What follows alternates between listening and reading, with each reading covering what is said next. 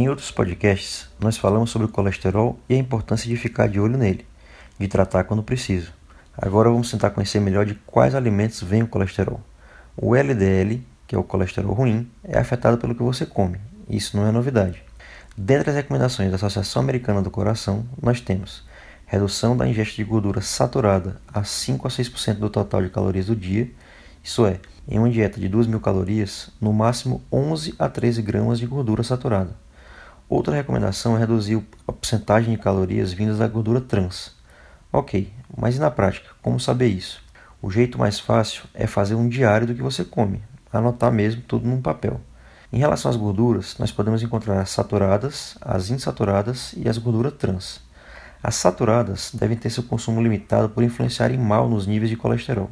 Elas vêm de produtos animais, como carne, leite e derivados. Os vegetais também podem ter gordura saturada, não é o mais comum, mas podem. Exemplo: o coco, o óleo de coco, o azeite de dendê e a manteiga de cacau. As gorduras insaturadas são aquelas encontradas nos peixes, como o salmão e a truta, azeite de oliva e nos óleos de soja, milho, canola e girassol. O uso adequado desse tipo de gordura pode até ajudar a melhorar o seu colesterol.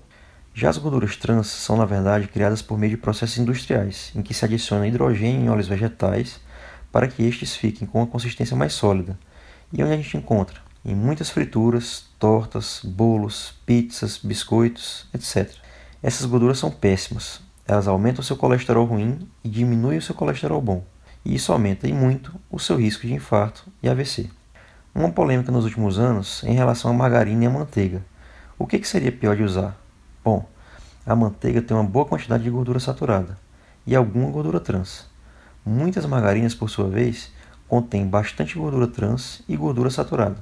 Como acabamos de ver, tanto a gordura saturada quanto a trans podem fazer mal ao seu colesterol. A resposta para a pergunta, na verdade, é que tanto a margarina quanto a manteiga podem ser usadas com moderação. E na hora de comprar, prefira as que são light, ou seja, com menor teor de gordura, e as que não possuem gordura trans. Isso está indicado no rótulo do, do produto.